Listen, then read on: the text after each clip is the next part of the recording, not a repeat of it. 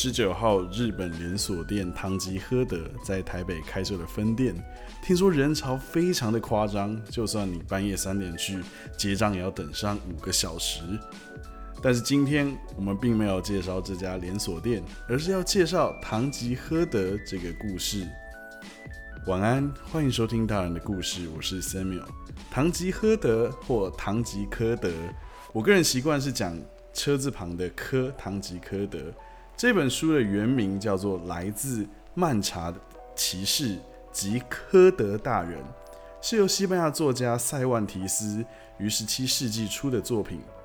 堂吉诃德可以说是西班牙黄金时代最有影响力的作品之一，也可以堪称是整个西班牙文学典范，更是现代西方文学、西方典范小说的基石。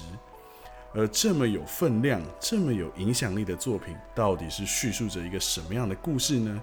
且听我娓娓道来。曼查有个地方，地名就不用提了。不久前住着一位贵族，他那类的贵族，毛架上有一只长矛，还有一面皮盾、一匹瘦马和一只猎兔狗。锅里的牛肉比羊肉多。晚餐常吃凉拌肉丁，星期六吃脂油煎鸡蛋，星期五吃扁豆，星期日加一只野雏鸽。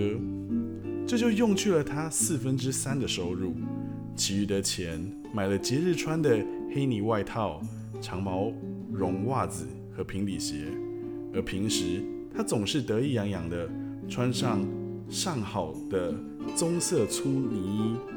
家里有一个四十多岁的女管家，一个不到二十岁的外甥女，还有一个能种地、能采购的小伙子，为他备马、修剪树枝。我们的这位贵族年近五旬，体格健壮，肌肉干瘪，脸庞清瘦，每天起得很早，喜欢打猎。据说啊，他还有一个别名，叫基哈达或克萨达。各种记载略有不同，推论起来应该叫吉哈纳。不过这对我们的故事并不重要，只要我们谈起他，不失真实就行了。人家说这位贵族一年到头闲的时候居多，闲时常读骑士小说，而且爱不释手，津津有味，几乎忘记了习武和理财。他痴心不已，简直走火入魔。居然卖掉了许多田地去买骑士小说，他把所有能弄到的骑士小说都搬回家。不过，所有这些小说他都觉得不如名闻遐迩的费利西亚诺·德席尔瓦写得好。此人的平铺直叙和繁冗陈述被他视为明珠，特别在读到。在那些殷勤话和挑逗性时更是如此。许多地方这样写道：“以你无理对我有理之道理，使我自觉理亏，因此我埋怨你漂亮也有道理。还有高空以星星，使你的神圣更加神圣，使你受之无愧地接受你受之无愧的伟大称号而受之无愧。”这些话使得这位可怜的贵族惶惑不已，他夜不能寐。要理解这些即使亚里士多德再生也理解不了的句子，琢磨其意。他对唐贝利亚尼斯打伤别人而自己也受伤略感不快。可以想象，即使高明的外科医生治好了病，也不免会在脸上和全身留下伤疤累累。然而。他很欣赏书的末尾，说故事还没有完结。很多次，他甚至会提笔续写哦。如果不是其他更重要的想法打断打扰他，他肯定会续写，而且啊会写完的。他常常和当地的神父，一位知识渊博的人，毕业于西古恩萨争论，谁是最优秀的骑士？是英格兰的帕尔梅林呢？还是高卢的阿马迪斯呢？可是同村的理发师尼古拉斯师傅却说，谁都比不上太阳神骑士。如果有人能够与之比，那么只能是高卢的阿马迪斯的兄弟加劳尔。他具有各方面的条件，不是矫揉造作的骑士，而且不像他的兄弟那么爱哭。论勇敢，也不比他的兄弟差。总之啊，他沉淀于书，每天晚上通宵达旦，白天也读得天昏地转。这样睡得少，读得多，终于思维枯竭，精神失常，满脑袋都是书上那虚构的那些东西，都是想入非非的魔术、打斗、战争、挑战、富商、献殷勤、爱情、暴风雨、胡言乱语等等等等。他确信他在书上读到的所有那些虚构杜撰的都是真的。对他来说，世界上只有那位故事才是真实。他说，席德鲁伊迪亚斯是一位杰出的骑士，可是与火箭骑士相无法相比。火箭骑士翻手一击，就把两个巨大的恶魔劈成了两半。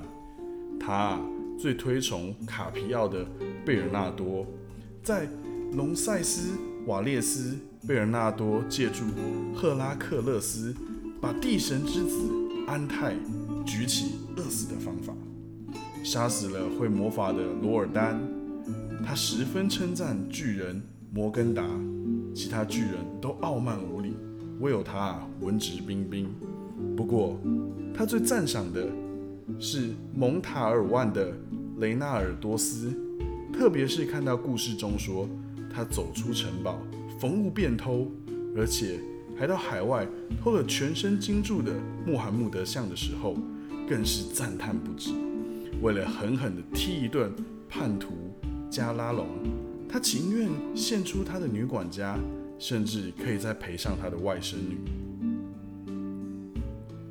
实际上，他的理性紧实，他产生了一个世界上所有疯子都不曾有过的怪诞想法。他自己倒认为，既合适又有必要，既可以提高自己的声望，还可以报效他的国家。他要做一个游侠骑士，带着他的甲胄和马走遍天下，八方征险，实施他在小说里看到的游侠骑士所做的一切，赴汤蹈火，报尽天下仇，而方留千古。可怜的他啊！已经在想象靠自己双臂的力量，起码得统治特拉比松达帝国。想到这些，他心中陶然，而且从中体验到了一种奇特的快感。于是他立即将愿望付诸行动。他首先做的就是清洗他曾祖父留下来的甲胄。甲胄常年不用，被遗忘在角落里，已经生锈发霉。他把甲胄洗干净，尽可能的坠饰好。可是他发现一个大毛病，就是他没有完整的头盔，只有一个简单的顶盔。不过他是可以设法补救。他用纸壳做了半个头盔，接在顶盔上，看起来像个完整的头盔。为了试试头盔是否结实，是否能抵挡刀击，他拔剑砸了两下。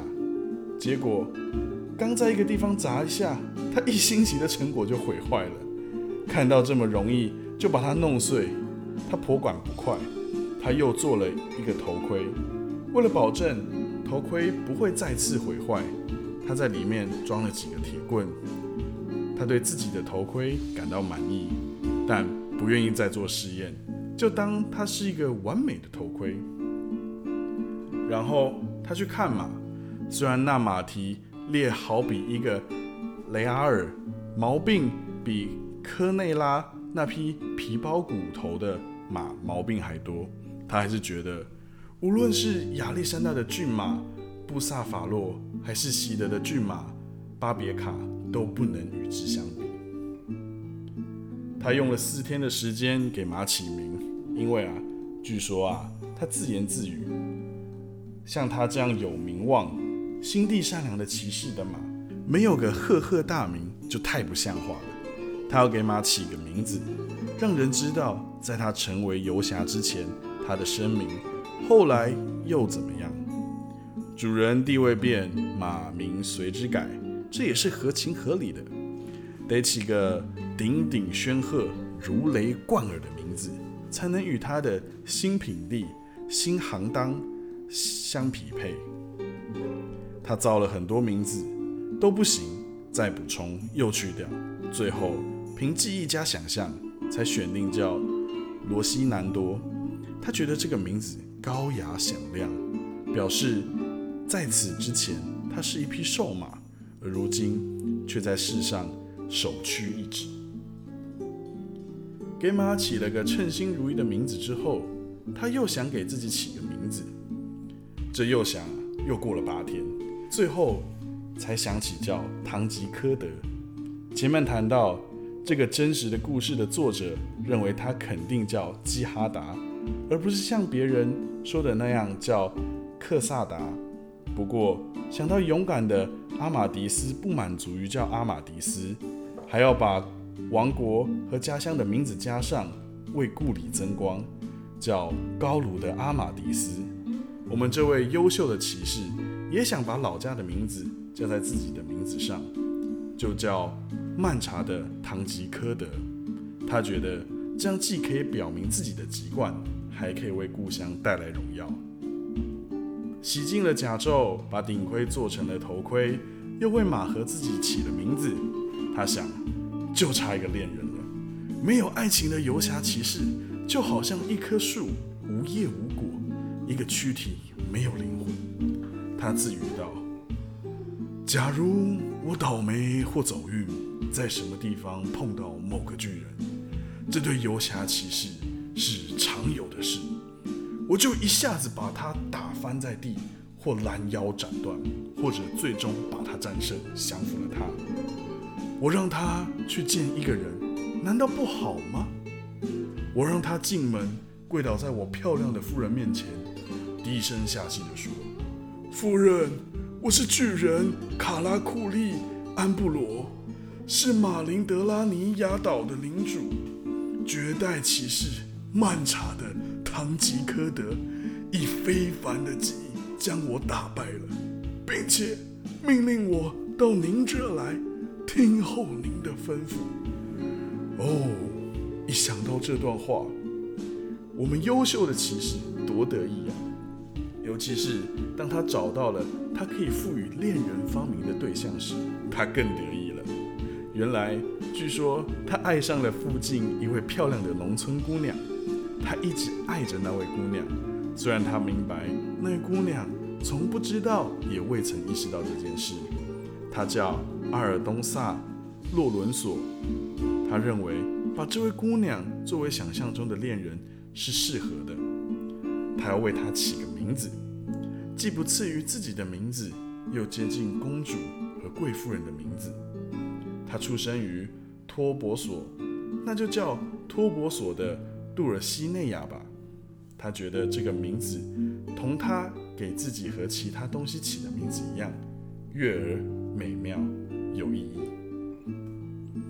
从第一章的内容，我们可以看到主人翁是一个被骑士小说冲昏头的老贵族。他骑着一匹老马，穿着破盔甲，拿着生锈的长矛，开始他充满虚幻的骑士之旅。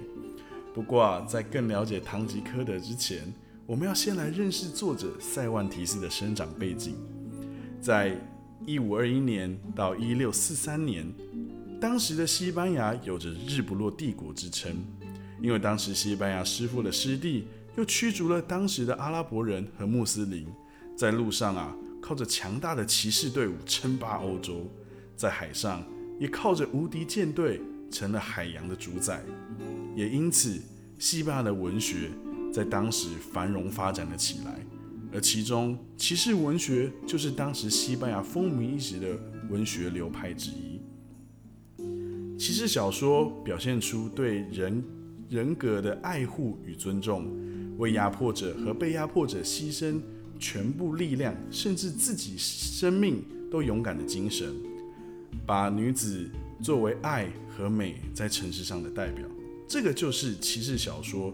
的精神，但随着后来封建经济的解体和火枪啊、火炮在军事上的使用，骑士的文化就越来越不合时宜了。所以，骑士的文学也开始走向了庸俗化。再加上啊，这个社会对于骑士的需求越来越低，甚至导致许多骑士成了打家劫舍，甚至勒索女人的社会乱源。而塞万提斯就是看见当时西班牙竟然还流行着那些粗制滥造、荒谬至至极的骑士文学，所以塞万提斯就决定创作《堂吉诃德》这个作品，借由将骑士作为主角的写作形式。把骑士制度、骑士精神大以讽刺。他希望能够借由《堂吉诃德》让骑士文学的地盘完全摧毁。而在《堂吉诃德》出版之后，过了没多久，也真的如塞万提斯所想的，骑士小说真的开始淡出了文坛。说来，骑士文学虽然起于浪漫，终于荒诞，但在当时的社会意识形态上，骑士文学对于冲破中世纪神学禁欲主义的束缚，以及对人性的解放，有是很大的进步意义的。不过，塞万提斯的《堂吉诃德》不止讽刺了这样的骑士文化，故事的内容也囊括了当时西班牙的政治制度、社会风气、道德法律、宗教信仰、文学艺术，甚至私有财产制度的一系列的社会问题。人世间一切事物，无不经历了由兴至衰，并且最后导致消亡的历程。特别是人的生命，堂吉诃德的生命也并未得到老天特别的关照，因而不知不觉地走了下坡路。也许是因为他被打败了，心中郁郁不乐；也许是因为老天的安排，他高烧不退，在床上躺了六天。神父、学士和理发师常常来看他，桑乔也一直守在他的床边。他们估计，堂吉诃德是因为被打败造成的忧伤，以及未能实现他为杜尔西内亚解除魔法的初衷而病倒的，便尽可能地为他宽心。学士叫堂吉诃德振作起来，准备过牧羊人的生活。为此，他还写了一首牧歌。可以说超过了萨纳萨罗所有的诗。此外，他还花钱买了两只著名的牧羊犬，一只叫巴尔西诺，另一只叫布特龙，是一个叫金塔纳尔的牧人卖给他的。可是堂吉诃德仍愁眉不展。朋友们又为堂吉诃德请来了大夫，大夫号了脉，说情况不好，现在。无论如何，得先拯救他的灵魂。他的身体已经很危险了。堂吉诃德听到了以后很镇静，可是女管家、外甥女和侍从却伤心地哭了起来，好像堂吉诃德已经死到临头了。大夫认为啊，忧郁是堂吉诃德的病根。堂吉诃德说，他想一个人待一会儿，睡一会儿。大家出去了。堂吉诃德一下子就睡了六个小时，女管家和外甥女怕堂吉诃德一下子就睡过去了。可他醒来后，却大声喊道：“感谢万能的上帝，给了我如此的恩典。上帝的慈悲无量，盖过了世人所有的罪孽。”外甥女仔细地听着，觉得他的谈吐比以前清醒了，至少比生病期间清醒了，便问道。您说什么？咱们又得又得了什么新的恩典？慈悲是怎么回事？罪孽又是怎么回事？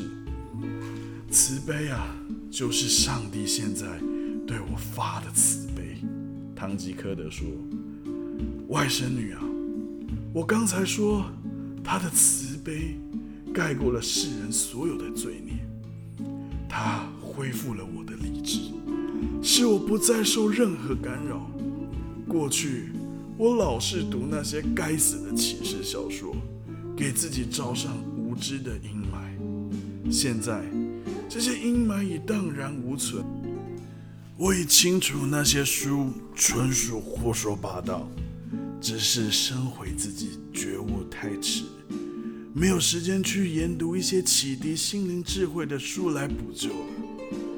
外甥女啊，我发现自己死期已至，尽管我一生都被别人当成疯子，我在死时却不愿如此。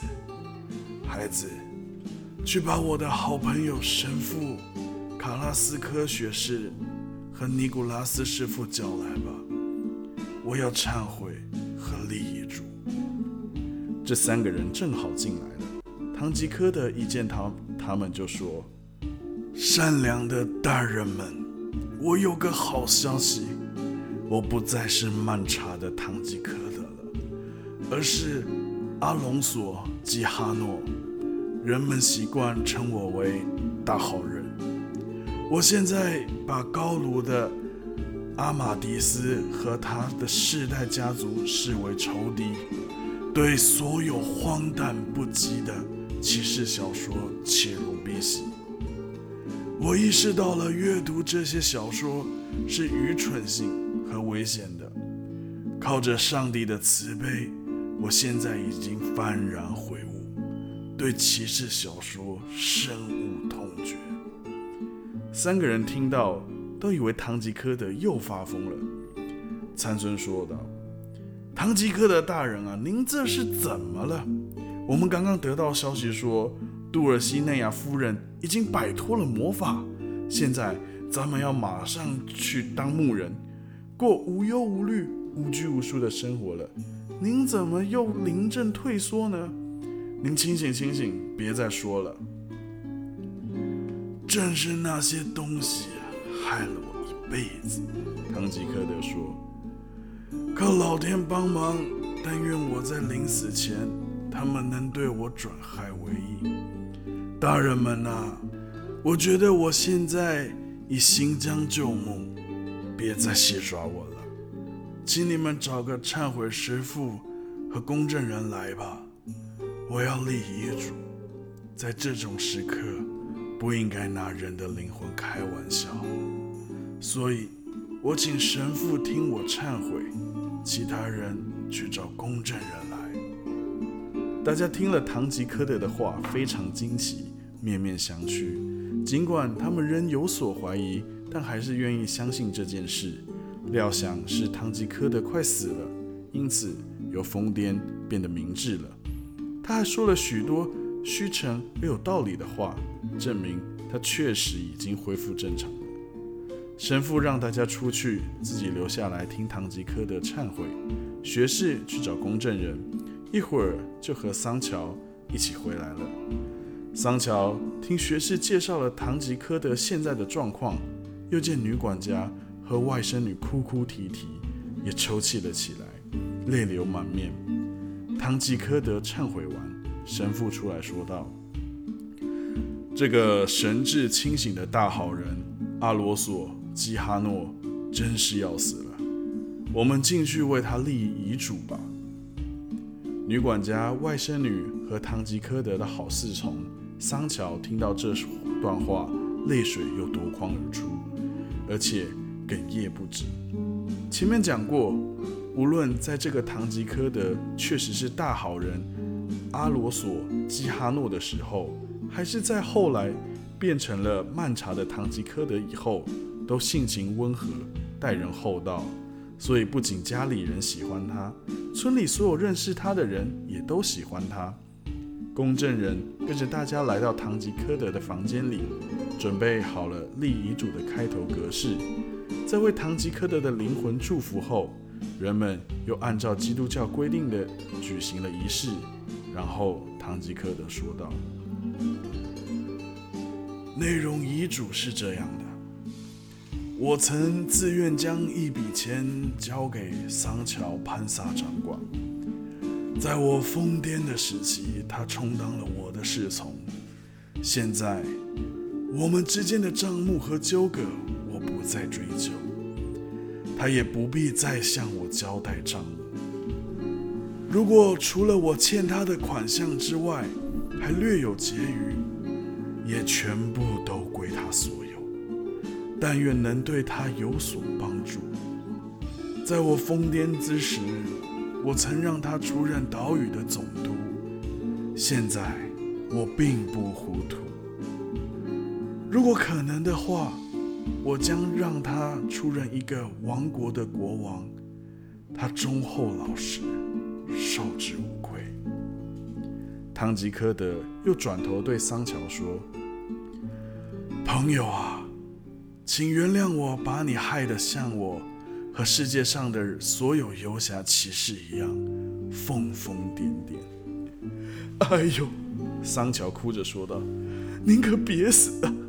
您听我的劝，长命百岁吧。一个人最大的疯癫，就是让自己无缘无故的死去啊！现在既没人杀您，也没人打您，您可别因为忧郁就结束了自己的性命啊！您别犯懒了，从床上爬起来吧。我们按照约定的那样，穿上牧人的服装到野外去吧。”也许我们能在某一个灌木丛后面碰到杜尔西内亚呢，肯定能碰到。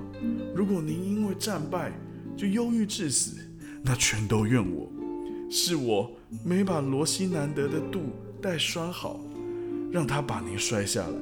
况且您在那些骑士小说里也见过了，一些骑士被另外一些骑士打败是常有的事，今日败，明日又会胜嘛。是这样啊，参孙说道。桑乔说这些话确实很对啊。诸位大人，唐吉诃德说道，且听我说，一朝天子一朝臣。我过去是疯子，现在不疯了。我以前是漫茶的唐吉诃德，现在就像我刚才说过的，我是大好人阿隆萨吉哈诺。但愿诸位见我真心忏悔，能够像以前一样尊重我，请继续写下去吧，公证人大人。内容是这样的：除去应扣除的款项外，将我的全部财产遗赠给我在场的外甥女安东尼亚·吉哈娜。但首先应支付女管家在我家做工期间。应得到的全部报酬，另外再加二十个杜卡多和一件衣服。我指定在场的神父大人和参孙卡拉斯科学士大人为遗嘱执行人。如果我的外甥女安东尼亚基哈娜愿意结婚，她必须嫁给一个经查明。对骑士小说一无所知的人，若查明此人读过骑士小说，而我的外甥女仍愿意同他结婚，并且同他结了婚，我将收回我的成命，由我的遗嘱执行人将我的财产捐赠给慈善机构。我请求上述遗嘱执行人。如果遇到了那位据说是撰写《堂吉诃德》下卷的作者，请代我向他竭诚致歉。我竟意想不到的促成他写了这部荒谬绝伦的小说，对此我深感不安。立完遗嘱，堂吉诃德昏了过去，直挺挺地躺在床上。大家七手八脚的赶紧抢救，就这样醒过来又昏过去，持续了三天。堂吉诃德家里乱成一团，不过外甥女照常吃饭，女管家依然喝酒，桑乔情绪也还行，因为继承的财产多多少少减轻了继承者怀念垂死者的悲伤。最后，堂吉诃德接受了各种胜利。又慷慨地陈词，抨击了骑士小说之后，便骇然尝试。公证人当时在场，他说：“他从未在任何一本骑士小说里看过任何一个游侠骑士像堂吉诃德这样安然死在了床上。堂吉诃德在亲友的同情和眼泪中魂归西天，也就是说，他死了。”神父见状。立刻请空证人出具证明。人称曼查的唐吉诃德的大好人阿萨罗基哈诺已经过世，属自然死亡。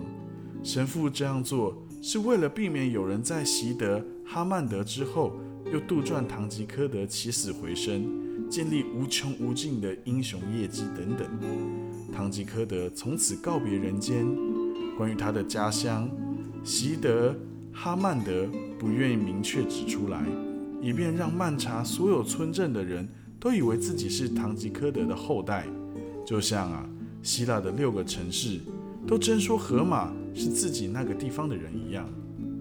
至于桑乔、外甥女和女管家如何哀悼堂吉诃德，我们姑且略去，只说参孙卡拉斯科学士在堂吉诃德的墓碑上写的墓志铭吧。高尚贵族长眠此地，英勇绝伦，虽死犹生，功盖天地，雄踞世界，震撼寰宇，身经百难，生前疯癫，死后隐逸。具有远见卓识的西德哈曼德又写道：“我的笔啊，我且把你搁置于此，你将存在好几个世纪，也许。”会有些文痞把你重新拿起，滥用一气。不过不等他们下手，我就要用最好的方式告诉他们：请不要碰这支笔，不要那么卑鄙。这项伟大的事业专为我立。堂吉诃德只为我而生，我也只为他而生。他能做，我能写，只有我们俩能够合二为一。托德西利亚斯的冒牌作家，竟敢用他的拙笔刻画我们的英勇骑士的业绩，实在是力不从心，才思也不够功底。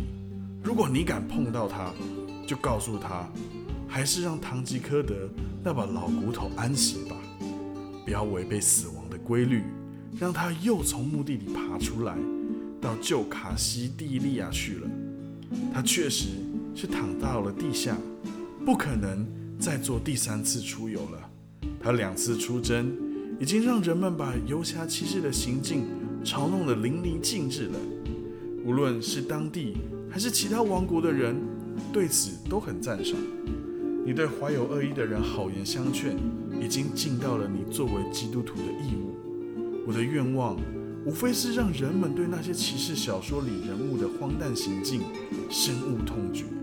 现在。我首先享受到了这种成果，已经心满意足。由于我这本关于堂吉诃德的真实故事骑士小说将日趋衰落，并且最终将彻底消亡，再见。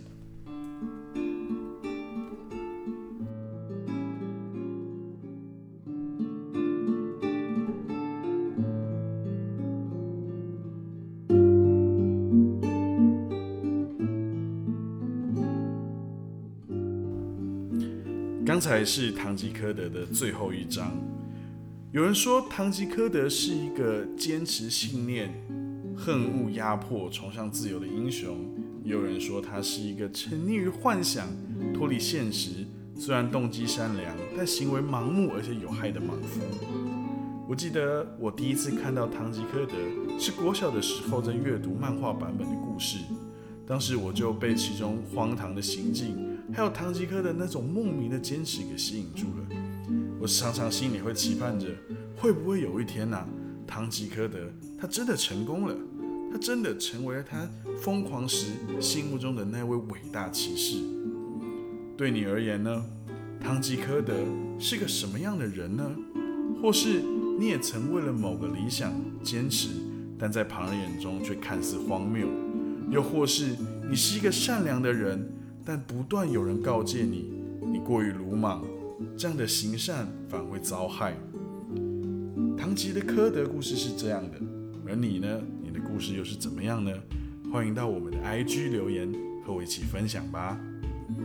我是 Samuel，谢谢你的聆听，晚安。